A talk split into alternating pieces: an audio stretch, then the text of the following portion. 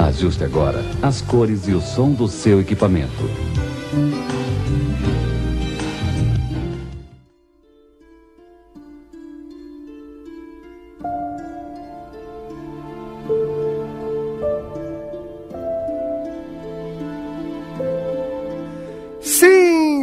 Cinéfilos do Brasil e do mundo, está no ar mais um episódio do Meia Entrada Cast, aquele seu podcast que adora falar de filme de cagaço.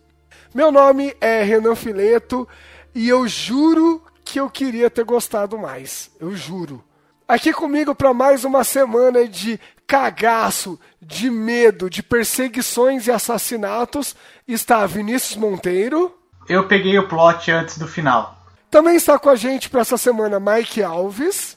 Até agora eu não entendi um pouco direito. E fechando o quarteto do terror dessa semana, também está com a gente Milk Fajonato. Capítulo 11, versículo 11. Muito bem, então essa semana, ouvinte que gosta do terror, ela foi feita para você. A gente já tem toda uma série, dá pra dizer que a gente tem uma série falando de filmes de terror aqui.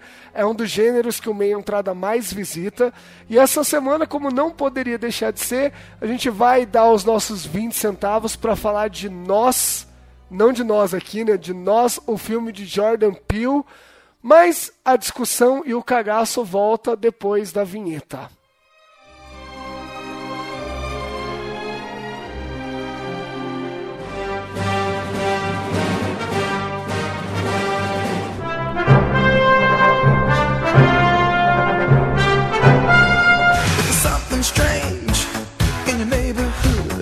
Podcast Meia Entrada. O mundo do cinema comentado pelo fã.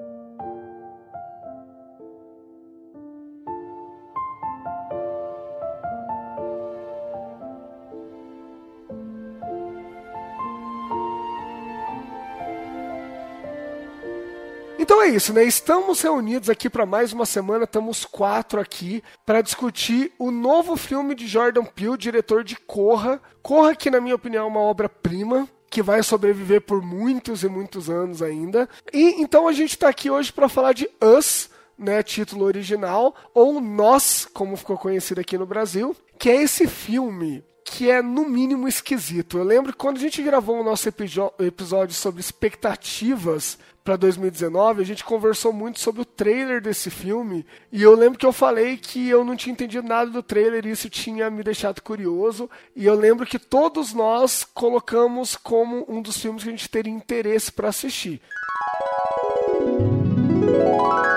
Beleza, vamos seguir então. Dia 21 de março, a gente vai ter o Nós, que eu tava conversando com o Pedro, puxou aqui em off um pouquinho, e vamos trazer a discussão para on aqui. O Nós, ele é o filme do Jordan Peele, que é o cara que dirigiu Corra, que dos últimos tempos foi um dos filmes que mais mais chamou atenção, né? Mais provocou discussão e tudo mais. Eu vi, vocês viram o trailer desse filme? Cara, é macabro, assim, é muito bizarro. Sabe aquele macabro estranho que você não tá acostumado? Você fala, meu, que negócio esquisito. Eu achei do caralho, com a Lupita Nyong lá, que que é do 12 anos de escravidão, que é uma puta de uma atriz foda também. Cara, eu vou, assim, comprar comprar antecipado o ingresso. Pra mim é, é um dos filmes que eu mais tô aguardando pra esse ano pela, pela esquisitice da coisa. Mas e vocês, o que, que vocês acham? Eu não vi o trailer, mas o depois do, do Corra, assim, qualquer coisa que esse diretor fizer, eu vou atrás. A gente tinha interesse, a gente fez a lição de casa e essa semana a gente está aqui então para debater essa obra controversa, né?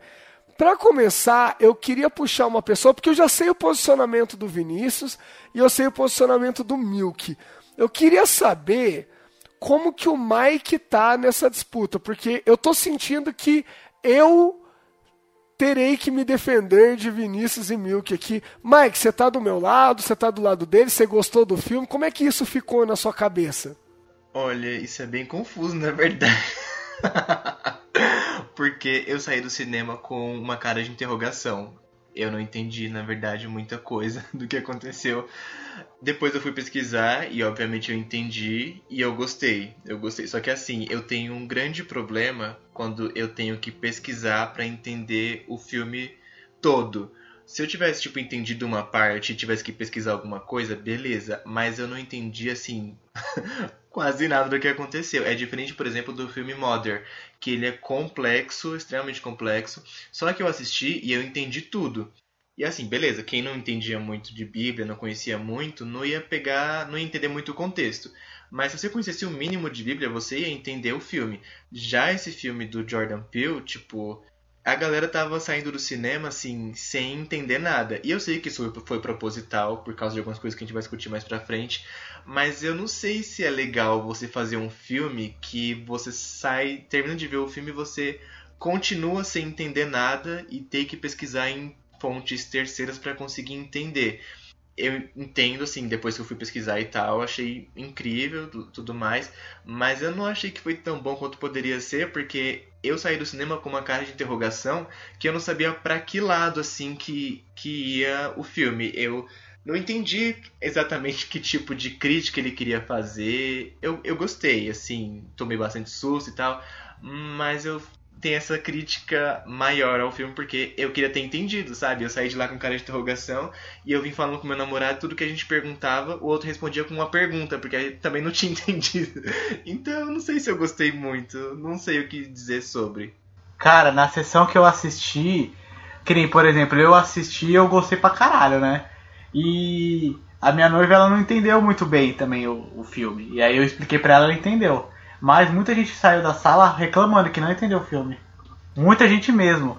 Eu acho assim, o, o Jordan Peele, desde o do Corra, né, que a gente já, já percebe, e isso é uma parada.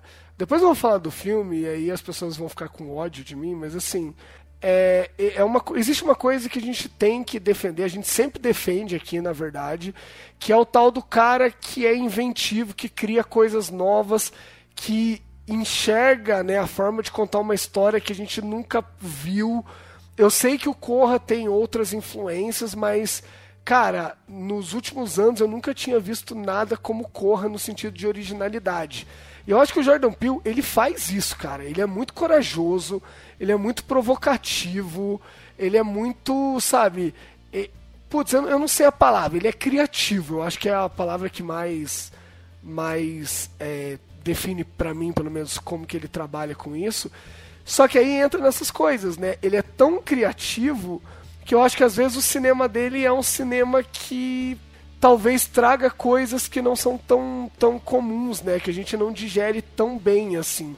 Você falou, Vinícius, na, na minha sessão também teve muita gente que, tipo, acabou o filme a pessoa, eu ouvi na, na fileira da frente, assim, do cinema, um grupo de, de sei lá, tipo, de adolescente falando assim: nossa, que bosta esse filme. Cara, eu tenho um milhão de ressalvas, eu tenho algumas coisas que eu não gostei, mas, mano, não dá pra você dizer que é uma bosta, sabe? É um puta filme corajoso, sabe? É um puta filme diferente que provoca. Meu, a primeira meia hora desse filme, eu, eu, eu tranquei o rabo de um jeito que eu falei, meu, nunca mais vou no banheiro na minha vida, sabe? Porque eu tava achando foda, assim, eu tava achando as atuações muito fodas. Então eu acho que o Jordan Peele ele faz um cinema diferente, original, e até por isso que não é um cinema que, que algumas pessoas digerem tão fácil, sabe? E não é nem ser pau no cu de, ai, nós somos cult, inteligentes. Mas eu acho que é, é, é, diferente, entendeu? Eu acho que ele é, ele é um autor que traz coisas diferentes mesmo, assim. Mas você gostou muito, Vinícius, então? Ah, eu gostei bastante, eu saí bem satisfeito. É, até te pergunto assim, será que a expectativa não estragou sua experiência? Então, vamos lá, vamos inverter a polaridade aqui. Normalmente eu, eu guardo as críticas para ouvir vocês, porque normalmente vocês fazem eu mudar de ideia. Vamos dar uma invertida aqui. Eu vou ser o boi de piranha. Eu vou falar o que eu não gostei. E aí vocês vêm e dão as marretadas, as porradas que eu precisar levar. E vamos torcer para vocês realmente mudarem minha, minha opinião mesmo. Cara, sabe o que eu acho? eu, eu entendo o lado do Mike, assim, eu acho que é uma interpretação válida. A, a Lari também teve essa coisa de ter dúvidas sobre alguns momentos do filme e tal. Mas, cara, já eu, eu acho que o Jordan Peele, ele errou no sentido de. Pra mim, ele entregou demais, sabe?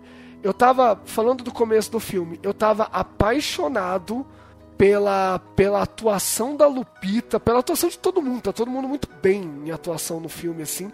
Aquele primeiro clima de terror do começo, como eu falei, eu tava cagando na calça, assim, eu tava muito imerso naquilo. Só que eu acho que com o passar do tempo, ele deixa, e eu acho que de propósito isso, é uma decisão dele, sabe? Não é um erro. Ele escolheu fazer isso e isso eu não gosto tanto. Eu acho que com o passar do tempo, Vinícius, ele resolveu entregar. Ele resolveu deixar de ser sutil para transformar o filme num filme de, de, de, perseguição. Eu sei que tem um subtexto, a gente vai falar disso também. Mas eu acho que na primeira camada ele entregou demais, foi muito explícito, foi muito claro o que ele queria fazer. Quando o Corra, por exemplo, para mim, ele é um filme com várias questões e elas não são tão, tão claras, tão jogadas na sua cara, elas são muito mais sutis. Eu gosto quando o diretor ele caminha até metade do caminho e ele me deixa caminhar a outra metade. Eu acho que sim, o Corra pode ter influenciado na minha expectativa, mas eu acho que eu gostaria mais do Us se ele mantivesse um pouco aquela pegada do começo, onde você não está entendendo direito o que está acontecendo e, e, e, é mais sutil, sabe? Enquanto era um suspense que eu não sabia o que, que aquela galera de vermelho estava fazendo, eu tava apaixonado quando vira um filme de perseguição, ele me perde um pouco. Vocês, o que, vocês acham disso, assim? Eu, eu tô viajando? Assim, eu, eu faz tempo que eu não, não, sim, não, não tenho essa sensação, assim, de assistir esse, um filme tão instigante desse jeito. Eu acho que faz desde o sexto sentido que eu não tenho essa sensação, sabe, impactante. Uhum. E eu acho que até esse filme vai ficar bem marcado, assim, para mim, porque eu assim, eu entendo que ele entrega entrega bastante o plot, mas eu acho que o filme é muito mais que isso, sabe? Eu acho que ele quis quis que as pessoas soubessem mesmo do, sobre o que era o filme, né? É, sobre o que era a temática para poder enxergar ainda mais. E assim, eu entendi tudo. Assistindo o filme, eu estava entendendo tudo, todos os tudo que ele quis dizer sobre aquilo e tal. Só que eu também entendo, assim, quem vai no cinema só para se divertir e tal, não quer ficar pensando muito. Deve ser um saco também ter que ficar, ah, tá ligado? O que que isso quer dizer? É, na, o que que isso é, faz a gente pensar como sociedade, né? Então dá para entender o seu lado, Renan, assim. Mas assim, para mim o filme é perfeito, sabe? Não tem nem o que tirar. Então, Renan, eu acho que assim, eu concordo com você, eu entendo o seu ponto de vista, mas assim, por que, que eu gostei do filme? Porque assim, para mim o filme é uma experiência. E assim, que nem você falou, ele muda, né? Ele muda o gênero, parece. Você vai, vai pro cinema querendo assistir um filme, achando que você vai sofrer um cagaço, e aí vira um filme de perseguição. Mas é um filme de perseguição bom pra caralho, assim, na minha opinião. Eu achei ele muito frenético, sabe? Assim, como um dos assim, ótimos filmes de ação. Ele é bem frenético. E, e é isso que me agradou. E você falou que ele entrega, realmente, assim. Porque na hora que eu saí, eu vi o pessoal falando que não entendeu, eu achei que não entregava tanto. Mas a gente falando entre nós e que vocês acham que ele entrega, eu posso assumir que entrega também. Tanto que dava pra ter descoberto o plot antes do que eu descobri. É que ele vai jogando na cara tantas vezes que você uma hora dá o clique.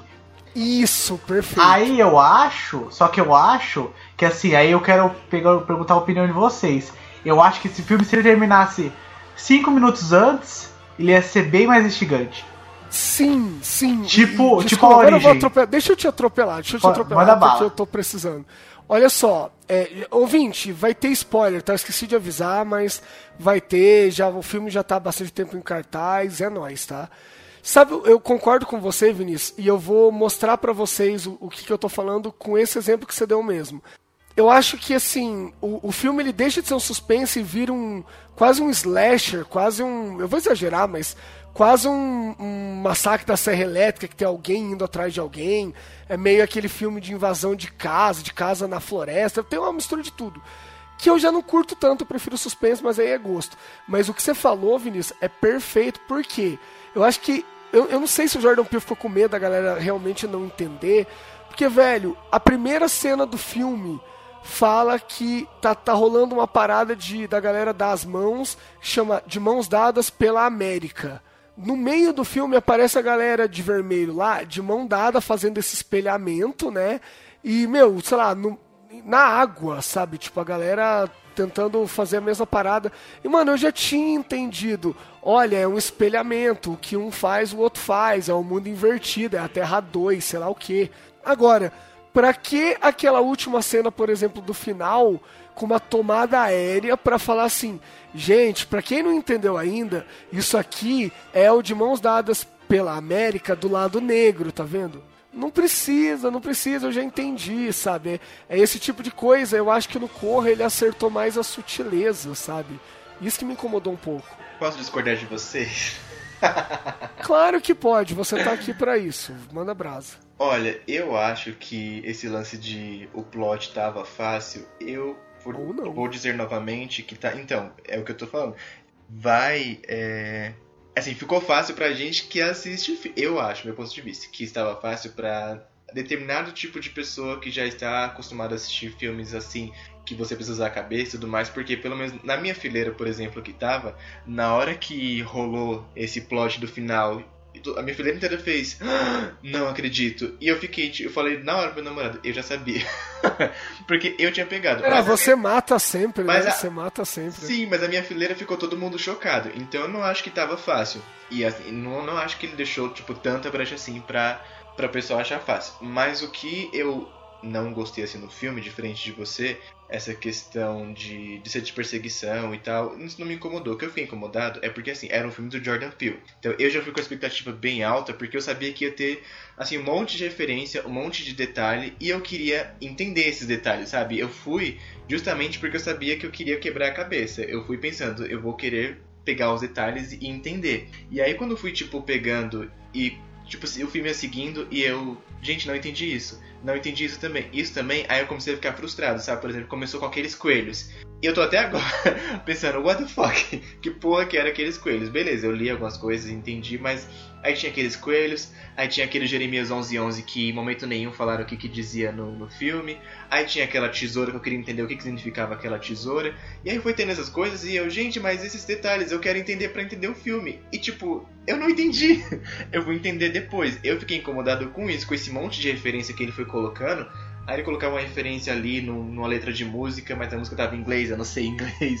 Aí eu, eu, eu, me perdi um pouco, entendeu? Essa questão de ser um pouco comparado com slasher, eu não, não, não, não, não ligo. E eu não acho que na verdade tenha ficado assim muito claro. O que eu fiquei incomodado é que os detalhes sutis que eram o que fariam a diferença ali no filme, que era o que, o que ele tinha encaixado ali de, de não sei nem se eu posso falar que são easter eggs, eram essas coisas que eu queria ter entendido e eu não entendi. E eu fiquei frustrado com isso. E aí eu tava imaginando que teria alguma coisa diferente, porque tava chegando já ao fim do filme e tinha sim sido um filme só de perseguição, com algumas referências que eu não tinha entendido até então. E eu falei, gente, não tô acreditando que ele fez só um, um filme de slasher com alguns detalhes que não foram explicados. Aí começou aquela brisa do final, eu falei, ah, agora sim.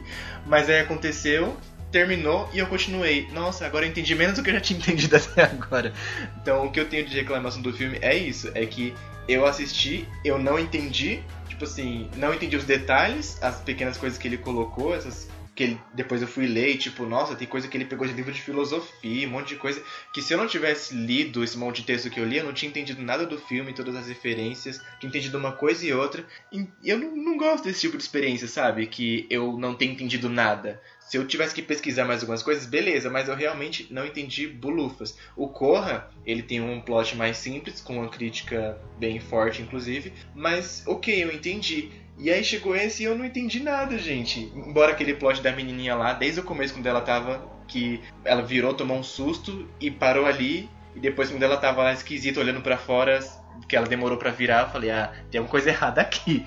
Mas não achei que tava fácil essa questão, só achei que colocou detalhe demais e eu não consegui entender no fim. Foi isso. Pelo menos eu, assim, não consegui entender. Vocês entenderam? Então me expliquem melhor, um pouco melhor sobre o ponto de vista de vocês e tal. Mas eu gostei do filme, só queria ter entendido os detalhes. Ó, oh, se liga. quando quando eu tava no começo do filme, eu tava pensando o quê? Eu tava pensando, mano, o que será que tá acontecendo? Tipo, quem são essas pessoas? Quem, que, qual é a intenção deles? E aí começaram a falar umas paradas de sombra. E olha, como eu tava, eu tava adorando de verdade o filme, porque assim, eu tava pirando, eu tava falando, mano, sombra. Eu não vou entrar nisso que isso é chato, mas assim, é, tem, tem um conceito do Jung, da psicologia analítica, o Jung foi aluno, aluno e amigo do Freud e tal, que chama sombra. E, e, assim, é, ele fala que, tipo, tudo que vai pro inconsciente meio que vai pra sua sombra. E é um espelhamento meio invertido de algumas características da sua personalidade dominante. Dá pra pirar nisso, assim. Na hora que eles estavam falando isso, eu falei, caralho, é a sombra do Jung, olha que foda. Tudo que acontece com a menina, com a Lupita, né, no no, no mundo da superfície acontece invertido com a menina. Olha que puta, tipo, negócio filosófico louco. E aí depois eu fiquei pensando que pode ser uma. uma como é que eu posso dizer? Uma metáfora de a galera da superfície são as pessoas com privilégios, a galera que tá no, no- nos túneis lá são os pobres. Acho que isso até se sustenta mesmo assim e tal. Até a hora que eles falam, viu, a gente clonou a galera e tal, e alma não se clona. Eu falei, não, por que, que você tá explicando, sabe? Por que, que você tá me dando uma resposta? Eu- nesse ponto eu sou bem, bem oposto ao Mike, assim, porque eu tava pirando. E eu acho que eu ia gostar muito mais do filme se a galera aparecesse não tivesse uma explicação e tivesse insinuações do que poderia ser. Na hora que eles falaram, então, essas pessoas vivem nos túneis e aí clonaram, eu falei, não, velho, não, não. Porque aí, aí você limitou, limitou nesse sentido, sabe? Existe uma explicação para aquilo. E, e eu acho que a gente pirar quando a obra favorece isso, é muito mais legal do que qualquer explicação que as pessoas possam dar, sabe? Então eu, eu, não, eu, não, eu não curti isso. Eu tava gostando muito mais do clima de suspense, de não entender do começo, do que o que foi en- entregue depois, assim. Mas, ô Milk, você tá falando pouco, o que que você que que você acha? Assim, é, é muito explicadinho. Não achei tão Christopher Nolan, assim, de explicação. Mas eu, eu achei que ele explica mais do que devia mesmo, mas eu não achei tanto assim, igual você falou, Renan. Eu acho assim, que dentro do filme ele funciona até. A, a Lupita teve que dar uma, uma motivação a outra, sabe? Pra outra entender o que estava acontecendo, sabe? E, e de- desde o começo do filme assim eu entendia tudo como espelhamento, sabe? Tudo tudo estava interligado, mas tipo dá pra você entender como o clone e a pessoa original como uma só, sabe? Como se como se a pessoa tivesse dividida ali entre o bem e o mal, sabe? Que todo todo mundo tem o bem e o mal, né? E que a parte do submundo era, o- era o mal e a parte da a parte da, da vida real ali era o bem, mas na verdade todo mundo tem um lado mal que que não demonstra pros outros, né? Tudo escondido. Tanto que aquela cena lá que tá todo mundo um é, dando a mão pros outros, acorrentados pela paz, era isso, né? Que já aconteceu isso no, na vida real, né? Então todo mundo fez isso é, em luta pela fome e tal, mas o que, que adiantou, né? O que, que adiantou as pessoas fazerem isso? Não vai adiantar nada, não vai trazer paz, não vai, não vai matar a fome do, de milhares de pessoas, não vai adiantar nada. Então meio que o, eu vi mais como uma crítica mesmo às pessoas, sabe? Cara, eu, eu tava tão feliz que eu entendi a parte superficial, e o Mike quer entender a parte mais. as subcamadas. É que assim, eu, eu não li nada depois que eu vi o filme. E eu fiquei pelo que eu entendi e acabou, entendeu? E assim, eu gostei por conta da parte das perseguições, dessa parte da tensão. Eu, assim, se o filme pra mim tivesse acabado no momento que eles estão no carro e a mãe olhando pro filho, um olhando pro outro, eu acho que seria perfeito. Porque você ficaria meio acho. com aquela sensação de a origem, sabe? Mas será que é? Será que não é? Mas. Ah, cara, eu assim, que nem. Eu gostei por conta disso, sabe? Pra mim, eu, eu, assim, isso de eu ter entendido o plot antes dele explicar, me deu uma sensação muito boa. Apesar de todo mundo ter entendido, eu tava me achando fodão por ter entendido. Mas é, dá uma sensação boa, não sei, pra mim deu, sabe? É uma experiência que poucos filmes me trazem. De eu me sentir inteligente. E. Ah, cara, em relação até à trilha sonora e tudo, pra mim ele é um Putz, a filme trilha assim é que ele, incrível, ele né? É, então, ele acaba sendo um Caraca. filme meio. Porque eu falo, se ele fosse um filme muito complexo também, será que ele ia atrair tanta bilheteria? É que já ia atrair por causa do diretor, né? Que ele fez muita fama com o Corra. Mas ele tem que fazer o nome também, né? Não sei o que, qual que é a intenção dele. Ele faz a crítica dele social também. Mas eu acho que ele tem a intenção de também fazer uma grana também com o filme, né? Faz- não fazer um, fazer um filme mais acessível. Sabe o que, que eu achei acham? foda? Hum. O- ultimamente os filmes que tem protagonista negro sempre tem algum com- alguma crítica em relação a racismo, essas coisas. Esse filme não tem nada, né? É, é tão raro a gente ver isso, sabe? Um protagonista negro tem, ter tanto destaque e é simplesmente os protagonistas são, são negros. Assim, não tem, não tem nada de da questão racial nem nada. Isso, isso eu achei bem foda, sabe? Eu acho que existe uma crítica à sociedade, né? Mas não a essa questão racial, concordo. Sabe um lance que. Mas assim. Eu acho que é mais um problema meu do que do filme mesmo, assim. Até porque eu sei que o filme que eu vou falar, duas pessoas daqui eu, eu sei que gostam muito. E a terceira, eu tenho quase certeza que gosta também. E eu tive o mesmo problema que eu tive agora falando de ritmo com esse filme. Vocês três gostam do Mad Max, né? Estrada da Fúria, né? Sim, meu Deus, que hino, amo. Então, eu tenho um problema com o Mad Max que eu tenho o mesmo problema com esse filme. Eu sei das qualidades, eu sei, no caso do Mad Max, a questão da Furiosa, que é muito foda, tem a crítica social do Nós também, mas eu tenho um problema com os dois filmes que é ritmo. Sabe por quê? Eu vou de novo dizendo, ouvinte principalmente, isso é um problema meu, tá? Não do filme necessariamente, só tô explicando. Cara, tanto no Mad Max quanto no Nós, existe basicamente um pequeno, pequeno, no, no caso do Mad Max é quase minúsculo, primeiro ato, que introduz algumas coisas, e depois você tem um atão, um ato gigante de, sei lá, uma hora e meia, uma hora e quarenta, onde você tem uma ação se, se desenvolvendo e desenrolando praticamente sem pausas, tá? No Mad Max isso acontece. No Nós, quando dá essa mudança do primeiro ato ser meio de suspense para o segundo ato ser essa perseguição, tudo isso que a gente falou de influência de slasher tudo mais, o filme ele começou em alguns momentos a ficar meio cansativo para mim. Porque eu, eu falo isso em vários vários episódios do Meia Entrada, eu já falei isso. Pra mim, Renan, eu, eu acho que o filme precisa ter uma crescente, sabe? Eu sou muito fã dos três atos, que tudo leva para um clímax onde a sua cabeça explode e tudo mais. Quando o Jordan Peele, com, sei lá, 20 minutos de filme, começou uma perseguição, eu falei assim, oxe, o que, que vai acontecer, né? Vai ter alguma mudança muito drástica. E basicamente não existe essa mudança drástica. Acontecem algumas coisas, mas não existe um, um grande ponto de virada, sabe? Que a gente fala, não, beleza, agora claramente, explicitamente mudou pro terceiro ato. Pra mim tem o atinho, que é onde a gente conhece os personagens e tal, e depois, é, sei lá, uma hora e meia, uma hora e quarenta de perseguição. Isso me cansa normalmente. Porque não tem essa alternância de, de ritmo, sabe? É só uma coisa frenética o tempo todo. Isso me incomoda no, no Mad Max, isso me incomodou no Nós. Não estou, pelo amor de Deus, colocando no mesmo patamar que não tem nada a ver. Mas é o tipo de coisa que me incomoda quando eu vou ver filme de ação ruim, sabe? Que não existe essa crescente.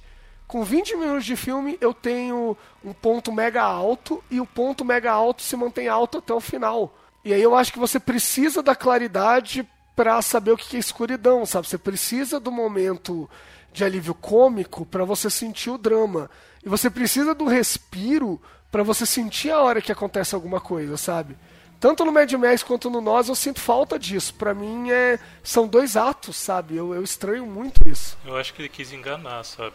É, fazer você pensar que era um filme slasher, Sim, sim. pra no final inverter a parada, né? Mas se tem uma coisa que eu não gostei é, é o alívio cômico, que isso sempre me irrita. É, também. Me irrita. Nossa, não tinha hora que ele colocava na hora errada. Lembrava do filme da Marvel. É, puta, tipo, as crianças fazendo piada, tipo, tá acabando o mundo as crianças fazendo piada. Isso eu não, eu não consigo. eu, eu, Renan, tá? Eu só falo por mim, eu não falo por ninguém aqui, nem pela minha entrada nesse momento, falando por mim. Eu acho que carece um pouco desse filme. Tudo bem, de novo, eu acho que é de propósito, tá? Eu tenho quase certeza que ele não errou, ele fez isso porque ele quis fazer mesmo, provavelmente pelo que o Milko falou de surpreender. Mas para mim, eu não sei do, do que, que, que filme que é esse, sabe? Tipo, qual é o gênero desse filme? Tu, tudo bem, ah, ele, ele pode mudar de gênero no meio, não é proibido. Mas eu não sei, porque aí entra nisso que vocês falaram. Tem o primeiro ato de suspense, depois vira um filme de terror, que em alguns momentos até assim, ele dá uma aproximada do gore em alguns momentos ali, e tem um alívio cômico e tem um, aí eu fico meio perdido, sabe? Tipo, qual é o gênero desse filme? Entende? Eu, de novo, eu acho uma experiência foda. Eu acho que eu, eu fui no cinema ver, e até por isso que eu, eu gosto de muita coisa ainda. Eu acho que se eu visse em casa sem todo esse pó de fada que o cinema joga na gente, eu não, eu não sei se eu ia curtir, sabe? Eu não sei classificar o filme, eu não sei direito se era uma crítica social, eu imagino que seja, eu consigo ver algumas coisas, mas eu não, eu não entendo. Aí nesse ponto eu tô junto com o Mike, sabe? Eu não entendo algumas coisas, decisões e tal. Assim, pra mim, acabou virando dois filmes, porque um que eu assisti Exato. sem entender nada, e depois que eu li um monte de coisa, pra mim virou outro filme. Eu não, tipo, eu sem entender nada, eu acho que eu daria de cinco estrelas umas três, porque eu não entendi nada. Aí lendo e pensando no filme de novo, acho que se eu assistisse de novo, talvez daria um 4,5, porque eu achei bastante legal tudo que eu pesquisei, tudo que eu entendi, esse lance de. que a gente ainda não, não falou muito do filme, a gente tá só reclamando. Mas tudo que eu li sobre o filme e que eu pesquisei depois que eu entendi, porque assim, ele é aberto a várias interpretações, né? Aquele tipo de filme que não dá pra você bater o martelo e dizer, ah, o filme é sobre isso, porque o filme tem trouxe muitas interpretações. Mas das coisas que eu pesquisei, eu achei bem interessante algumas. Então, sim, eu daria um 4,5. Nesse meio, esse outro meio, eu não dou porque eu não entendi nada de primeira e porque a comédia me incomodou um pouquinho também. Eu fiquei, hum, por que isso tá tentando ser engraçado agora? Agora era a hora de eu estar com o cu trancado, não rindo. Mas, tirando esse negócio da Fórmula comédia Marvel. que. É, eu, não- eu não acho que tenha sido uma Fórmula Marvel, eu acho que ele tenha colocado, igual o Renan falou, propositalmente nesses pontos, mas assim, me incomodou, eu não achei que ficou uma coisa.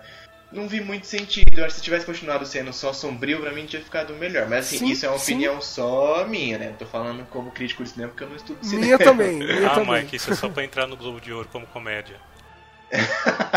pra não competir, né? É uma boa estratégia, uma boa estratégia. Puta, faz sentido mesmo.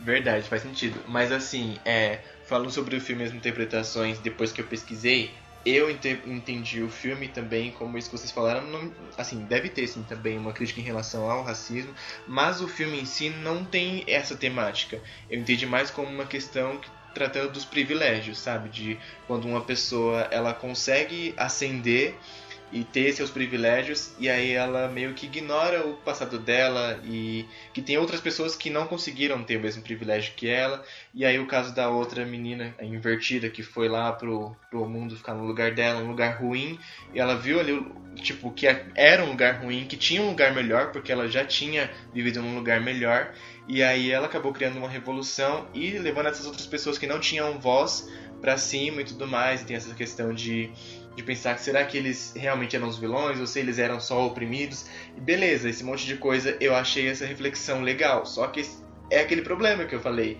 Eu só tive essa reflexão depois que eu fui parar pra ler. Saindo do cinema, eu acho que eu tava tão focado em entender a porra dos coelhos que eu não consegui pegar essa parte que eu acho que teria sido mais simples. Se eu Caralho, eu não entendi até agora, velho. É, então, é isso que eu tô falando. Os Essa coisas questão é, é da apenas experimentos, né? Porque É, representava o que os caras lá do. do É o que eles estavam do, comendo. fundo do poço eram, é. Não, não, Não, só beleza. isso, mas ele, os coelhos representam o que o, as sombras eram. Ah, só isso? É, é isso? Ah, eu acho que é, é. Essa é a minha análise. Essa é a minha análise como uma pessoa simples. Se você Ah, quiser fazer uma análise mais profunda, o coelho já, já, é uma- já foi um animal clonado, então sim. eles primeiro clonaram os coelhos, aí viram que deram certo e depois fizeram em humanos. Né? Uhum. Eu achei, então, eu achei que tinha um significado maior. Eu acho que a culpa foi minha, na verdade. Eu estava buscando um significado maior para as referências que apareciam, tipo depois eu fui pesquisar e vi coisas que eu nem tinha reparado. Por exemplo, quando essa, a, a menina entra naquela casa, na casa dos espelhos a primeira vez, tem tipo um índio do lado de fora. E quando tá anos depois que o menino entra, tem um homem branco ali. Eu entendi o que significava, mas eu só fui, tipo, reparar nisso quando eu fui ler. Na hora de assistir, eu não, não ia reparar nisso. Eu estava caçando e não encontrei. Acho que foi esse meu problema. Eu estava caçando coisas pra entender, pra explodir minha cabeça e acabei não prestando atenção na coisa mais básica, por isso que eu não entendi o filme. Mas beleza.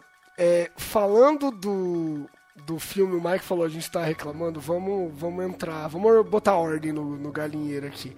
É, a gente tem a Lupita Nyong, que se alguém aqui disser que não gostou da atuação de, dela, eu termino a amizade nesse momento aqui. Peraí, peraí, eu tenho Não, uma observação pra fazer. Meu Deus do céu, Vinícius. Vocês viram o filme dublado ou legendado? Não, legendado, né? Não, é Legendado. que eu vi viu dublado, é que eu vi dublado e falam que a voz dela tá absurda no legendado. E eu vi dublado e tá normal, né? Mano, eu é acho que eu perdi pessoa. muito da internet. Não, eu acho que eu perdi da internet. Não. No dublado, assim, é outra pessoa também, mas é um negócio meio forçado, meio assim, como posso falar assim, History Channel, tá ligado? Eu assisti dublado e realmente essa voz tava parecendo tipo a voz da Cuca do sítio do Pica-Pau Amarelo. Mas... é isso aí, é isso aí.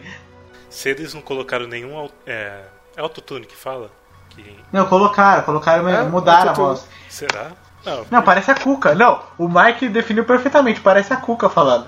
Não, mas assim, quando é dublado, dá pra você literalmente colocar duas pessoas diferentes, né? O legal da, da voz original é que a Lupita Nyong'o fez... Tudo bem que eles podem mexer na voz dela no original e, e tudo mais, mas assim, no original, você saber que é a mesma... Eu vou te falar até um negócio, cara.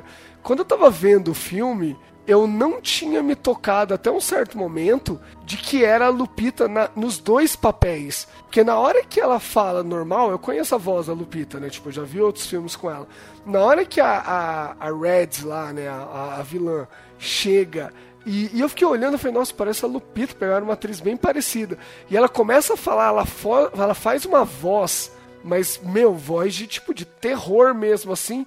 Eu falei, nossa, que atriz foda. E aí eu comecei a reparar, e vocês devem ter percebido isso também, que o filme ele é quase inteiro filmado em plano contra plano. Dificilmente você tem as duas na tela ao mesmo tempo, porque óbvio, né? Tipo, pra você fazer isso, você tem que colocar uma outra atriz, filmar de um ângulo que não dê pra ver que não é a Lupita e tal. Mas cara, durante muito tempo no filme eu não tava me tocando de que era a Lupita fazendo os dois personagens de tão diferente que era a voz e a atuação dela quando ela tava como a Red, assim, é muito foda. ela conseguiu encarnar dois personagens ali, né? Tipo, o mais bizarro é que são os mesmos, né? Se parar pra pensar. Só que cada um teve, vamos dizer assim, uma convivência diferente na sociedade, né? Uma parou de aprender e a outra teve uma vida normal, né? E eu acho que isso ela trouxe brilhantemente. Eu achei perfeita a atuação dela. Mas eu, eu, eu achava que a menininha também ela era- parecia outra atriz, velho. Sim, sim. Eu falei, tá, pô, é, parece. A menina que eu fiquei mais encarado, eu falei, não é possível que é a mesma atriz, velho. Não, assim, é que a Lupita tem Tem um interpretação. momento que parece. Não, é que a Lupita tem interpretação, né? Porque as duas, as duas personagens falam, né? Mas o resto só fica nos grunhidos. Mas a menina, velho, é, é na expressão, tá ligado? E é, dá uma diferença absurda, velho. É, eu já, eu já fiquei meio, meio chateado por outro lado. Não que ela esteja má no filme, mas. A Elizabeth Moss, né? A menina lá, que é do, do Handmaid's Tale. Cara, eu, eu achei. Eu achei que ela tá bem, assim. Mas quando na. Na nossa gravação de expectativas, Vinícius, você que falou, né? Ah, vai ter a menina do Handmaid's Tale e tal.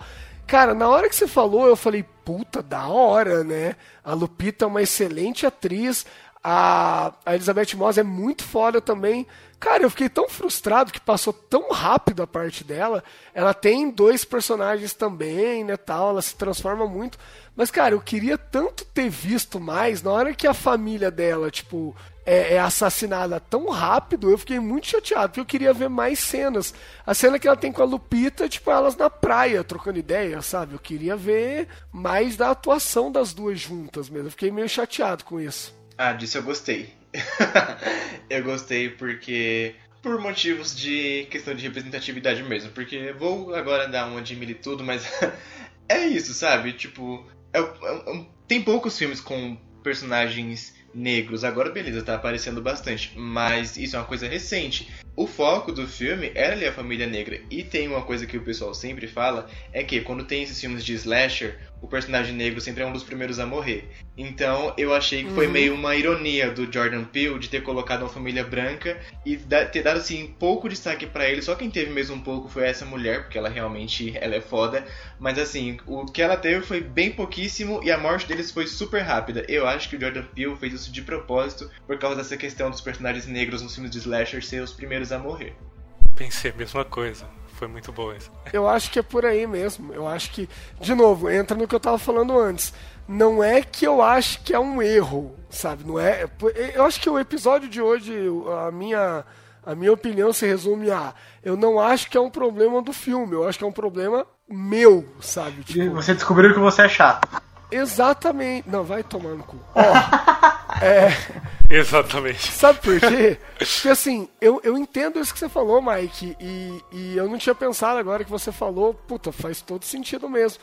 Mas o que eu fiquei triste é que, tipo, botaram uma atriz muito boa, sabe? Muito foda, assim. E aí você tem uma vontade de ver um pouquinho mais, e aí ela morre, sabe? Tipo, muito rápido, assim. Dá vontade de falar assim, velho, se é pra morrer rápido, bota, bota eu, sabe? Eu não sei atuar. E aí pelo menos a galera não vai ficar com vontade de ver atuando mais, né? Ele botou Elizabeth Moss e ela morre rapidão, mas eu acho que faz sentido, eu acho que faz sentido. É mais uma coisa minha mesmo, de novo, do que um problema do filme. Mas você acha que também não é uma quebra de expectativa? Você vê uma atriz famosa Sim. e você acha que ela vai destruir no filme e ela vai e morre com no metade do filme? É, eu acho que o Jordan Peele ele é tão criativo que ele destrói até essas coisas, sabe? O andamento, o andamento normal do filme, é três atos, é você esperar que Elizabeth Moss tenha uma atuação maior. É, é- ele, tá, ele tá zoando com a minha cara e eu tô caindo que nem trouxa, mas é, eu fiquei levemente incomodado. Tô- É o efeito pra do quem- psicose. Efeito É, psicose. é, exato, exatamente. Perfeito, exatamente isso, assim. Quem tava com saudade do Renan Hater, aí, ó, tá aí. Eu, eu, eu gostei, eu gostei, mas eu fiquei chateado com essa parte. Eu gostei do filme, mas eu queria mais. A piadinha nessa da morte da, dessa família aí foi. Eu achei boa, que tá ouvindo música lá. Ah, é engraçado. Como que ela Puta, chama? sim, Ah. sim. Ah, Fuck the Police, né? É, chama a polícia, aí toca The Police. ah, não, polícia. É, é Fuck the Police do Beast Fuck Boys. the Police. Muito foda, muito foda. Isso daí foi foda mesmo. Ou Então, é, esse cara tava falando aqui no, no inbox do Skype. Vocês sabiam que as gêmeas é a, é a atriz que faz as gêmeas, é a atriz que é filha do Ross com, com a Rachel do Friends? Não, peraí, é uma atriz que fez as duas meninas ou são gêmeas? Aí, ah, não, não, na verdade elas são gêmeas na. Ah, elas são gêmeas tá. no filme, mas na vida. É que nem o. Como chama aquela série lá, 3 é demais? Que 3 Ah, é demais da- elas não são onze, gêmeas, né? Não, tem, não são duas. É uma, é uma atriz. Não, é uma personagem na série que, e as gêmeas iam revezando a interpretação. Ah, entendi. Eu Mas não, acho que no por quê? Friends é a mesma coisa. Porque no, no filme são, são duas meninas, né? Aí você tá dizendo que no Friends essas duas meninas faziam a, a Emma, que é a filha da Rachel e do Ross, é isso? Sim, isso. Ah tá, porque eu achei que você tava falando que no filme era uma atriz só que fazia as duas meninas. Eu falei, meu, Não. puta que pariu. Porque a, a Lupita, que nem eu falei, a Lupita dá pra você ver que é ela fazendo as duas. Ouvinte, se você for rever o filme, repara bem nisso que fica muito claro, assim. To- todas as cenas da- das duas, né, dela e da Red, é assim, é um plano que mostra a Lupita e é um plano que mostra a Lupita como Red. Nunca é as duas juntas. Dá até, assim, eu vou até arriscar o negócio aqui. Dá até pra pensar que todas as cenas da Lupita como, como, eu não sei o nome da, da Lupita como protagonista do filme, mas enfim, ela como protagonista. Lupita protagonista.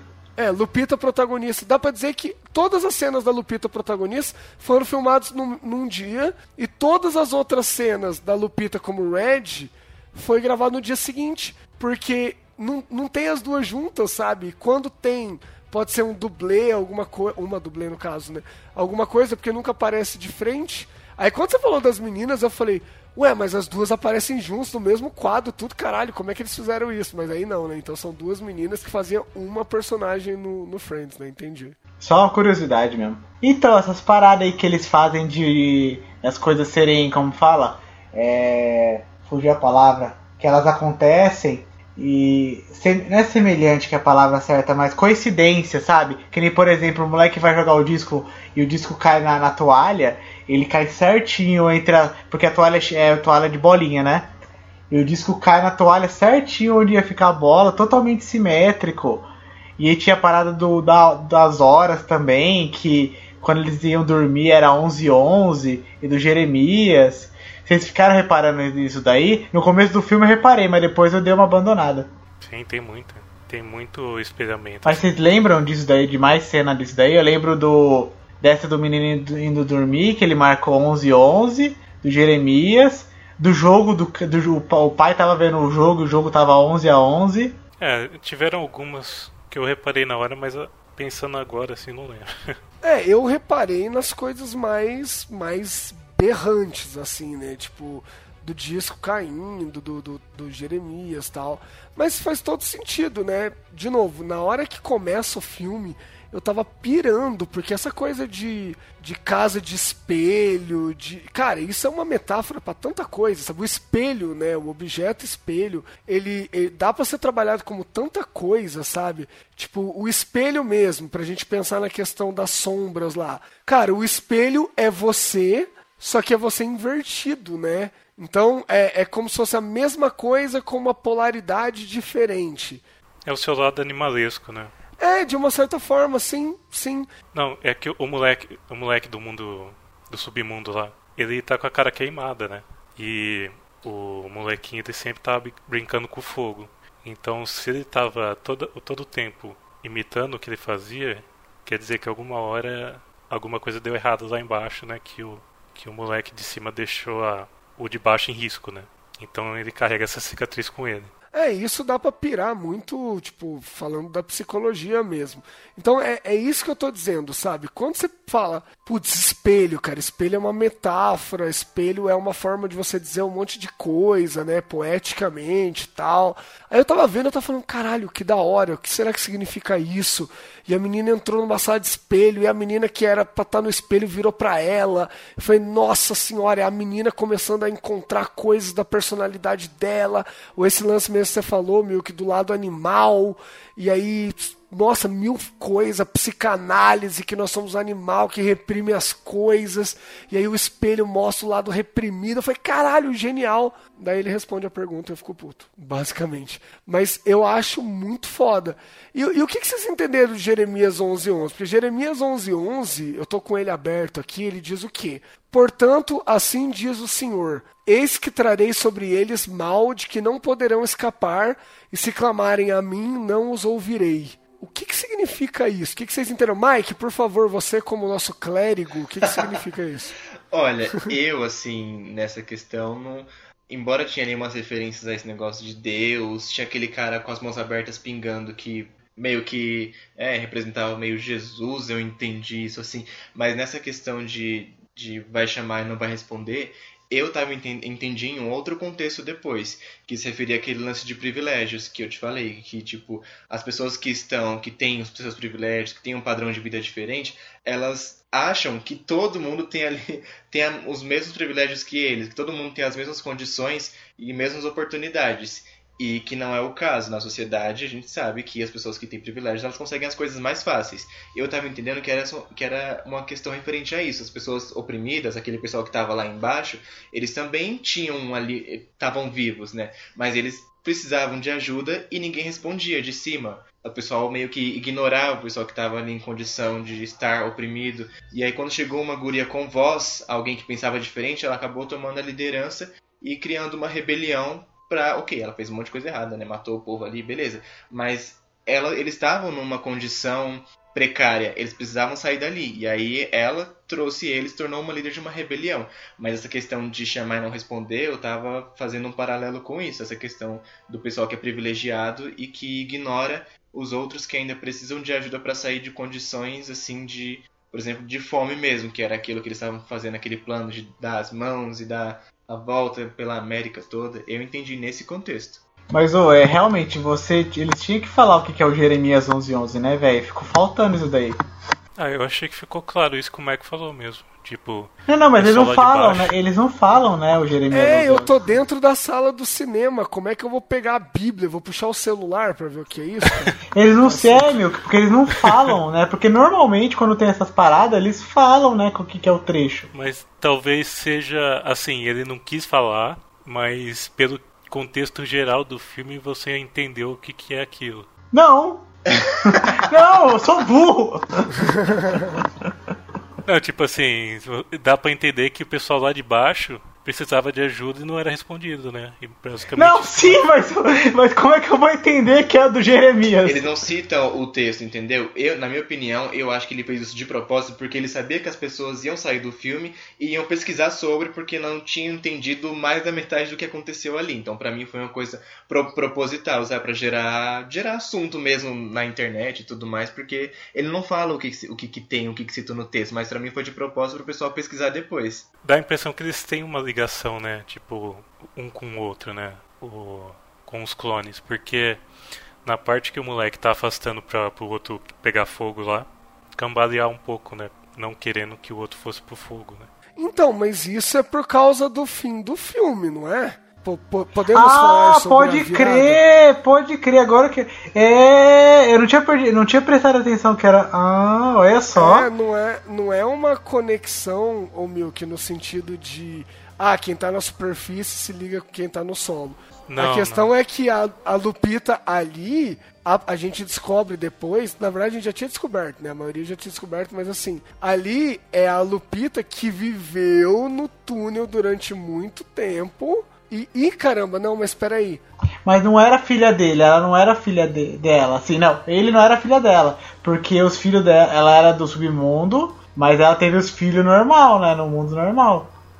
O cara teve um filho com uma mulher do submundo. Teve, teve dois filhos com, com uma mulher do submundo, né? Que era a Lupita que veio do submundo. Não, é a Lupita normal, é a Lupita normal. Eu acho que, na verdade, naquele momento, não é porque o moleque era filho dela, porque não era mesmo. Os filhos dela são as, as crianças normais lá, né? Normal dentro do, do contexto do filme, lógico, né? Não tô entrando em questão outras. Mas assim, ali eu acho que ela se desespera porque ela já viveu nos túneis, entendeu? Então ela consegue se conectar com aquele moleque e quando ele vai morrer é como se estivesse morrendo alguém que é familiar pra ela, que ela sabe da treta que passou e tudo mais. Eu acho que o final do filme explica por que, que ela estava incomodada com o moleque quase morrendo lá no, no fogo. Porque ela já teve numa situação de túnel que nem ele, né? Que aliás, ô, ô Vinícius, foi isso que você falou que você matou. Bom, tem spoiler mesmo, a gente avisou, né? Foi isso que você falou que você matou antes, que elas tinham trocado de lugar? Não, na verdade, assim, eu tava, eu tava interpretando, tava interpre... Na verdade, eu matei uns, uns dois minutos antes dele falar. Dele falar que ele explicar realmente o plot. Eu tava olhando assim, eu tava, eu tava matutando, né? Mas eu matutei muito na, nessa cena da escola, que ela, que ela vai pra escola e ela tá muda. Eu fiquei muito nisso daí, sabe? Aí depois ele explica. Mas Que eu a mãe fiquei. fala pra. A mãe fala assim, eu acho que pra psicóloga, não sei. Que parece que a menina não é. Não é fala- mesma. Depois é. que ela sumiu, ela tá diferente. Eu também percebi aí. É, e ela fica sem falar porque as pessoas do É. submundo não falam, né? Não, sim, mas é porque assim, é, as pessoas do submundo não falam, e, mas assim, eu, eu tive a conexão mais pro final. Mas eu tava matutando isso daí, eu falava assim, mas por que que só ela que fala? Por que que só o, a, a versão Sim, dela sim. que fala? E aí o. Na verdade, essa cena foi que eu, assim, eu lembrei na hora, mas eu peguei o plot quase pro final já. Eu assumo que foi mais quase pro final. É que eu, eu tava vendo o filme e eu ficava falando pra Priscila, mas mas e por que que ela fala? Por que que ela é a única que fala? Na, na hora que ela tava brigando, que ficou bem assim evidente que ela tava discutindo, você falava assim, mas por que que os outros não falam e ela fala? Aí você, aí você começa a lembrar, isso que é legal, ele, ele pega esse flashback ele mostra ele umas três vezes, se eu não me engano. Ele não mostra só uma vez. A última vez, lógico que é pra explicar, mas acho que ele mostra duas vezes antes. Ele deixa você, ele te dá esse esse alimento, né? Porque ele é tipo um sexto sentido, só que o sexto sentido ninguém percebeu. Mas esse filme ele dá pra perceber, ele joga né, as iscas pra você pegar. Não, só, só falar sobre o embate que ela teve com ela mesma lá, né? Com o clone dela. Que ela falou que ela, a raiva que ela tinha, né, dela ter trocado de lugar, né? Que ela falava assim que você conseguiu tudo o que queria, né? Você teve uma família, teve filhos. E você viu que ela hesitava ainda em matar, né? Porque ela ainda tinha um lado humano, entre aspas, né? Dentro dela. Oh, então, tem uma história que eu, eu não lembro de que eu vi se era na escola. Se, eu vou contar essa história pra vocês e ele remete um pouco ao filme. O, existia uma escrava que ela era uma escrava que ela era bem judiada, né? Ela falava que ela ficava até escondida atrás do fogão, assim. E um dia ela tava lá limpando as coisas e aí a, a criança que era que ela cuidava, que era dona da do, do lugar da casa que ela ficava, ela chamou a empregada para brincar. A empregada nunca tinha brincado na vida, ela foi, ah, se divertiu. Aí a mãe chegou e deixou a empregada de castigo. E a empregada, ela, ela morreu de depressão. Porque ela, ela, como ela não conhecia a diversão, ela não se importava. Depois que ela conheceu a diversão, ela ficou deprimida. E isso remete ao filme também. Por quê? Porque ninguém, o pessoal do submundo não conhecia é, o mundo lá de cima, né? Como é que era. Porque eles eram tudo meio maluco lá, em, lá embaixo, para não falar outra coisa. E aí a menina, a Lupita, bebê, a, menina, a Lupita criança, foi lá, ela viu que tinha um mundo diferente, que era bem melhor do mundo que ela vivia. Ela quis trocar, teve a oportunidade de fazer a troca e, e, teve essa experiência. E a outra teve essa experiência negativa, né? Que ela vivia no mundo normal e depois ficou no mundo dos loucos. E eu acho que isso daí é, é legal, sabe? Porque os loucos não tinham noção. Aí, a, aí teve depois a troca, né? Que a, a menina normal contou pros loucos que tinha um mundo melhor e todo mundo queria ficar no mundo melhor. Que eu expliquei o filme. Então, eu também achei esse lance de dela ter empatia, assim, empatia entre aspas, porque ela não matou logo o, a família ali assim que ela chegou, a Red no caso. Porque a outra família, eles já chegaram dando facada na cara de todo mundo e morreu. E eles não, ela tava enrolando, ela explicou ali o porquê que eles estavam ali e tudo mais. E eu acho, achei legal isso. Eu só me perdi aqui um pouco porque o que eu ia dizer antes era de da menina, de quando eu tinha sacado o plot. Porque quando ela entrou lá no começo na casa dos espelhos, que aí ela regala o olho e tal, e não mostra o que acontece, eu fiquei, aconteceu alguma coisa ali, e eles não explicaram, alguma coisa tá, tem de errado. E aí quando ela começa a achar, quando ela tá grande já, que eles estão ali naquela casa da praia, e ela tá no quarto contando pro marido dela, ela fica contando de costas, ela demora uma, uma vida para virar, eu falei, essa mulher está estranha. Quando eu falei, essa mulher está estranha, eu fiquei, Aí eu comecei a pensar nessa, na outra cena das duas meninas. Eu falei, será que ela fez alguma coisa? E a que saiu não era ela? Eu pensei assim, mas eu pensei tipo de bobagem e, e passou. Quando chega numa outra cena, que ela tá na casa já lá sendo atacada por uma das gêmeas que a gente acha que já tinha morrido, e ela mata a menina assim com a vontade, eu falei, não creio, eu acho que ela trocou sim, porque não é possível que a outra seja tão violenta, agressiva, malucona. Porque ela faz uma cara de maluca e o filho dela chega assim, ele fica com o olhão bem arregalado, tipo, a minha mãe não é assim. E aí eu, né, a partir daí pra frente eu comecei a achar que ela tinha trocado. Mas eu não, não, não achei que poderia ter acontecido mesmo. Foi só um pensamento assim aleatório que passou. Quando chegou no final, que foi mostrando a menina, a essa cena aí de ah, ela não parece ela mesma desde que ela voltou, eu falei, haha, então trocou mesmo. Mas foi só, só, Também foi só isso que eu entendi do filme, que eu saquei, porque o resto, boiei. Não, mas o, a minha mãe não era assim, mas é a mãe dele, né? É porque ela veio do submundo, mas é a mãe dele, né? Ela, ela só tinha um lado mais bestial do que do que um ser humano normal, vamos dizer assim. Porque eu acho que eles não são, eles não eram loucos, né? Eu acho que eles só estavam agindo por instinto, né, lá embaixo. Não, é, pensa assim, eles não tinham estudo, né? Eles, eles eram clones sem estudo. Tanto que a menina que teve a possibilidade de estudar depois, que trocou, ela foi virou uma pessoa normal. Beleza, mas eu achei aquela cena super estranha dela dando uma tesourada na outra, tipo, super nervosa. Eu acho que ela não tava, tipo, normal, tipo, estou me defendendo. Pra mim, ela deu uma leve surtada ali, e aí eu achei estranha aquela cena. Não achei normal, tipo, estou me defendendo. Sabe o que é isso? É o cagaço. Pode ser que eu tava com o cu na mão mesmo. Não, não, não o seu, dela. Não, e, e meu também, meu também. Eu tava. Eu tô tentando procurar aqui, eu não tô achando, provavelmente eu vou falar o nome errado.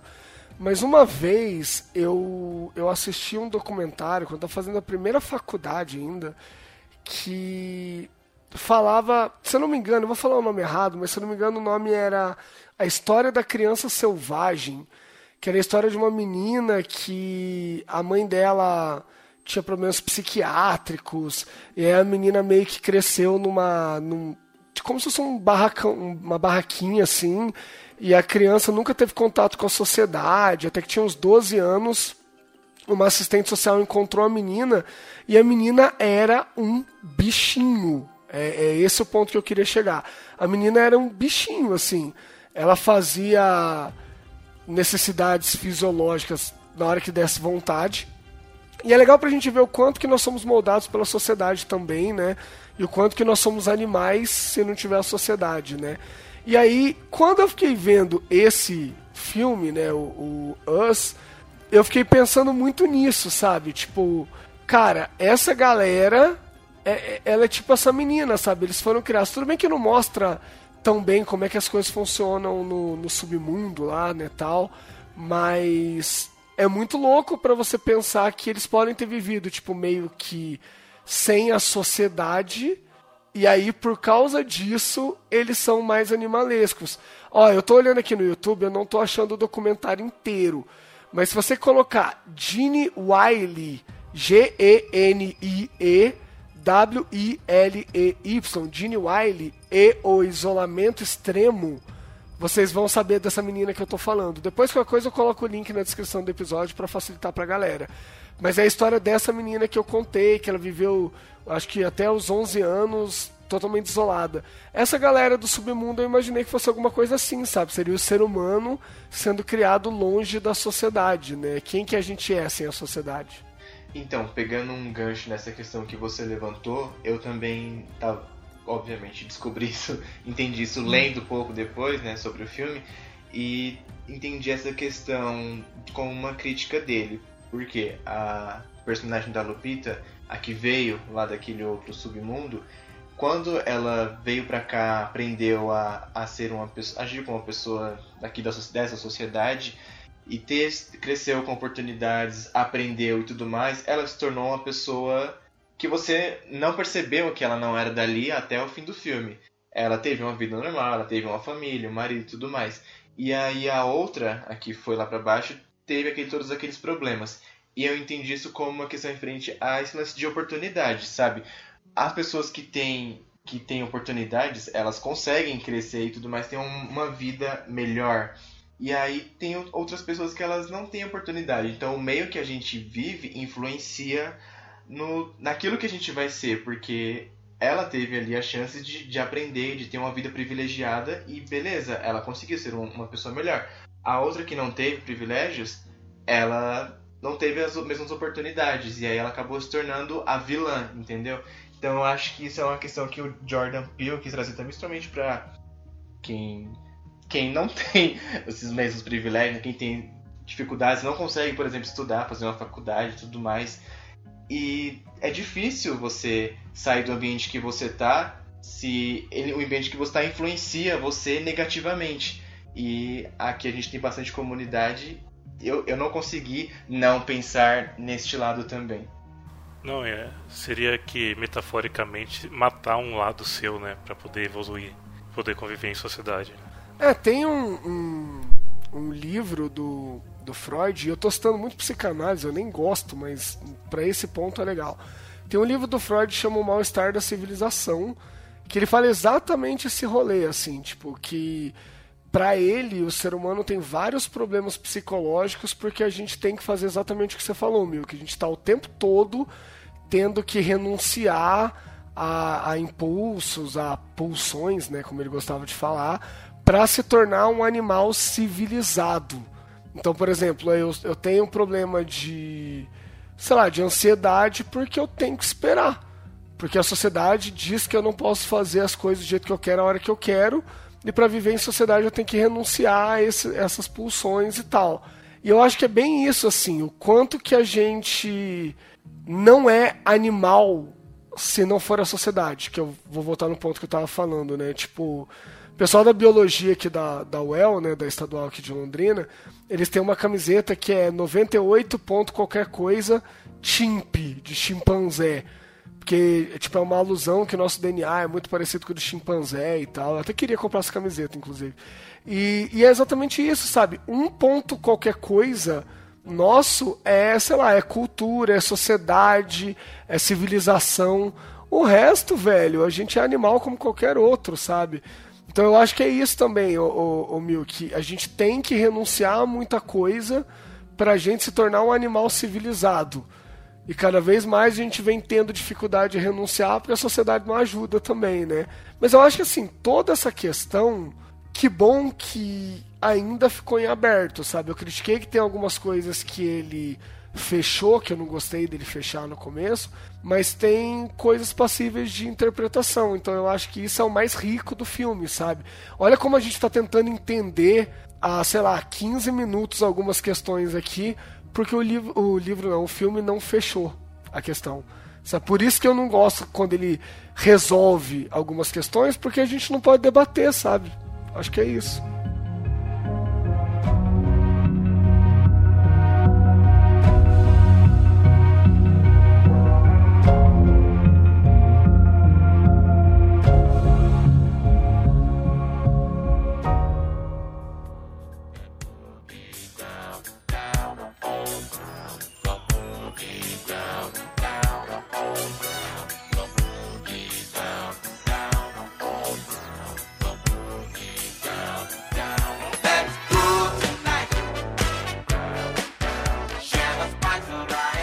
Certo, então temos mais um episódio de filme de terror. Dessa vez, episódio de filme polêmico, de filme cabeçudo, de filme que mexeu com a galera e de um filme que vocês viram que a gente não chegou a várias conclusões, o que é muito interessante sempre, né?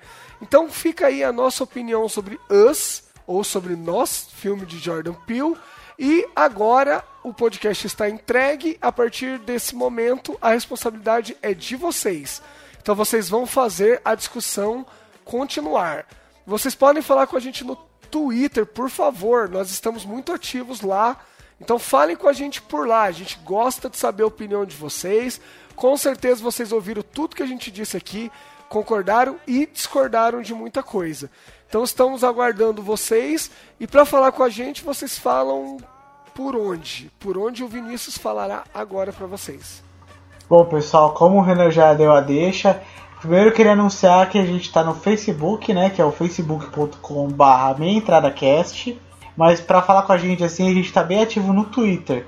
Tem o Twitter oficial do, do podcast, que é o arroba meientradacast, tem o Twitter do Renan, que é arroba renanfeleto, tem o, do, o Twitter do Milk, que é vifajonato, tem o Twitter do Mike, que é Mike S. Alves, Mike é M-A-I-K-E.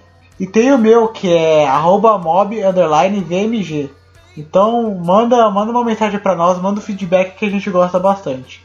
É isso aí. Então o podcast é de vocês. A gente vai trazer mais um debate legal na semana que vem.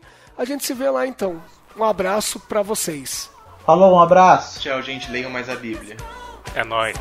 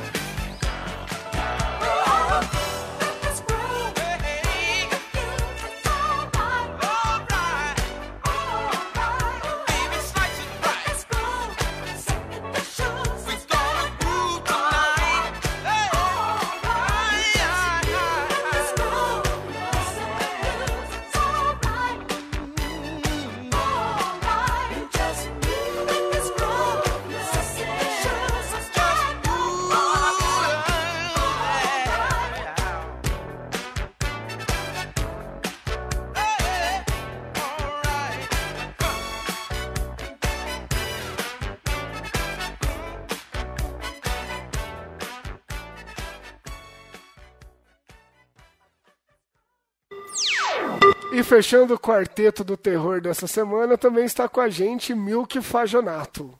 Ô, só deixa eu tirar uma dúvida. É, eu falo capítulo ou versículo primeiro? Puta, meu, Marte, Pri- você é primeira- referência bíblica. Primeiro é capítulo, depois versículo. Ah, tá, beleza. Queria deixar essa de abertura.